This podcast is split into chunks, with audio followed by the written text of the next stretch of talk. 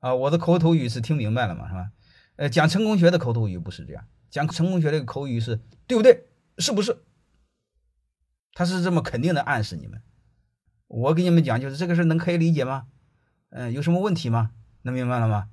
讲成功学不是这样的，讲了对不对？对，然后好几万人，如果你要不说对，你会显得智商很低，所以你一定会大家喊对，你喊的更对，所以这就叫乌合之众。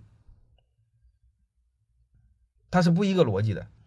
我有一次在柏林听那个交响乐，就类似那种奥地利那个那个维也纳那个大厅类似那样的，那个那个音乐我是听不懂的哈。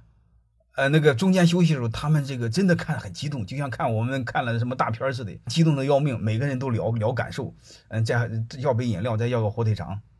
那个德国人怎么干？他妈，我是一脸懵逼。呃，和几个我们学生在一起，他妈什么都没听懂。关键是我不能听不懂啊，然后我也不能犯困啊，那要不然显得中国人素质低啊。他妈，我一晚上很紧张，妈啥也听不懂。那个那个用音乐谁能听懂？我反正是我这玩意儿是这个五音不全的。我一晚上就保持高度，你就干一个事儿，这是什么事儿？就是妈别人鼓掌我也鼓掌，我别人比别人鼓的还兴奋。其实他妈啥我也不懂。哎，我这是说真事啊，就是真的，真的真事儿。所以，我我我我我不认为我这辈子这个是一个很高雅的，我就是一个很粗俗的人。所以你们别从我这学一些高雅的东西，我没什么高雅。